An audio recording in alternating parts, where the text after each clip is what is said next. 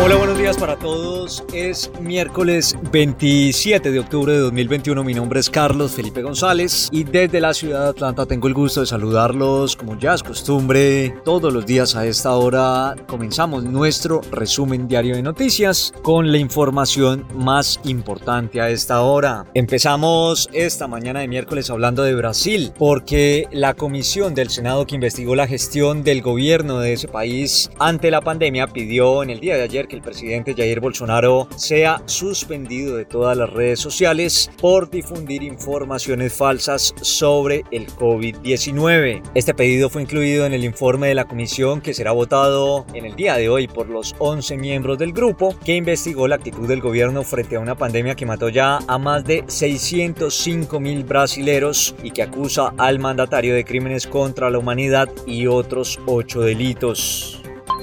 Y de Brasil nos desplazamos para Chile porque el presidente de ese país, Sebastián Piñera, anunció la prórroga hasta el 11 de noviembre del estado de excepción en el conflictivo sur, lo que implica la militarización de esta zona en disputa con los mapuches, el principal pueblo indígena de ese país. La región de la Araucanía y el Biobío han sufrido gravemente los efectos de la violencia, los ataques de bandas del crimen organizado, el terrorismo, el narcotráfico y el robo de madera, al menos así lo hizo saber el primer mandatario de los chilenos.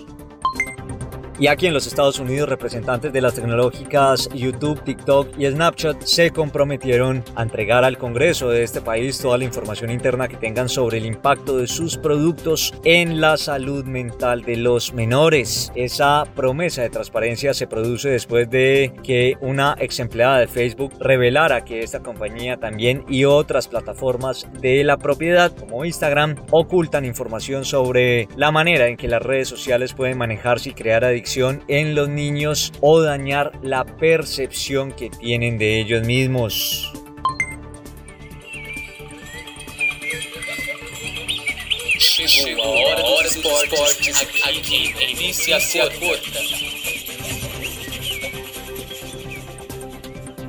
El Inter de Porto Alegre anunció que llegó definitivamente a un acuerdo con el delantero de Perú, Paolo Guerrero, para rescindir de forma anticipada su contrato con el club en el que militaba desde el pasado año 2018. El Sport Club Internacional y el deportista Paolo Guerrero, por mutuo interés, ajustaron la extinción anticipada del contrato de trabajo, según lo informado por el equipo de Porto Alegre.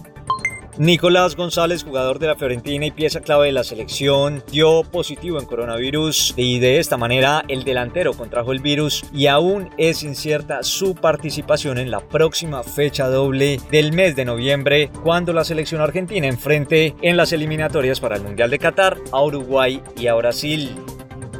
Buenos Aires será sede del Master ATP Padel Tour en marzo de 2022. La realización del torneo fue anunciada por el CEO de la empresa Monte Carlo International Sport, Fabrice Pastor, y la directora del Master ATP Padel Tour, que se llevará a cabo en esta ciudad, Gabriela Vaca Guzmán, donde se repartirán 120 mil dólares en premios. Esa es toda la información por ahora. Nosotros los invitamos a que ingresen a nuestra página de internet www.noticiacorta.com para que puedan estar informados de todo lo que pasa en el mundo a cualquier hora y desde cualquier lugar. Por supuesto, al mejor estilo de noticia corta de manera clara, corta y sencilla. Les deseamos a todos feliz día miércoles.